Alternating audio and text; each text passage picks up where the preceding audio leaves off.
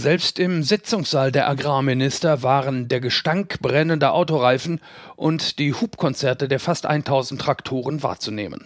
Und als dann am Nachmittag der aktuelle Ratspräsident, Belgiens Landwirtschaftsminister, vor die Presse trat, da hatte man kurzzeitig den Eindruck, die Botschaft der revoltierenden Bauern ist angekommen.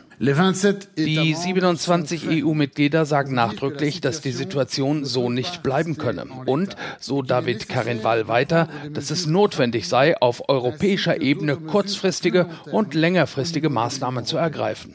Doch je länger man dem Minister dann zuhörte, desto klarer wurde, der Mann stand im Prinzip mit leeren Händen da. Aber der Reihe nach.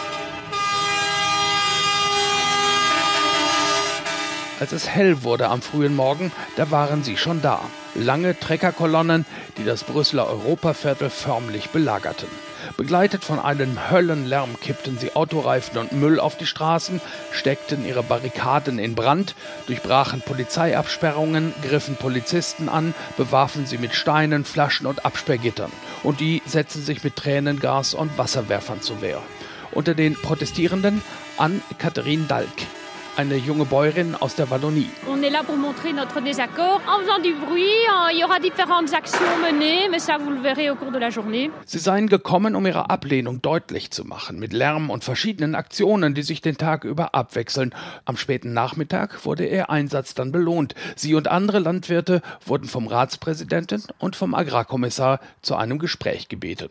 Da waren die Agrarminister aber bereits wieder auf dem Heimweg ohne konkrete Beschlüsse gefasst zu haben. Wie auch.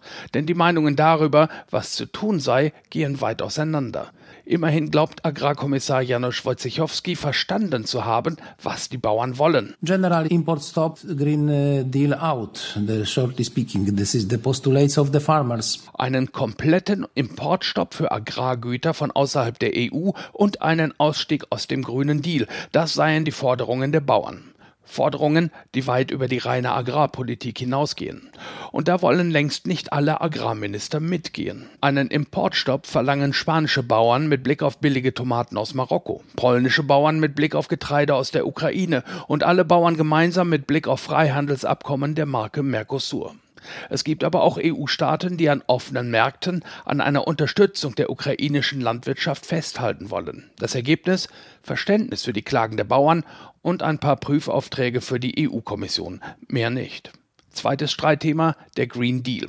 Einige Mitgliedstaaten würden die Bauern gern von allen Regeln befreien, die mit Arten- und Klimaschutz zu tun haben. Andere wollen das Erreichte verteidigen und allenfalls die Verfahren ändern. Anreize statt Verbote. Cem Özdemir. Biodiversität ja, aber klüger statt über Ordnungsrecht, über attraktive Angebote, wo unsere Landwirte gutes Geld damit verdienen können. Zumindest bei einem Thema sind sich alle Agrarminister einig. Die Bürokratie für die Bauern müsse reduziert werden. Die EU-Kommission hat bereits eine lange Liste von Maßnahmen zur Bürokratiereduktion vorgelegt. Die Mitgliedstaaten sollen jetzt nachziehen. Und dann wird demnächst entschieden, was, wann, wie umgesetzt wird.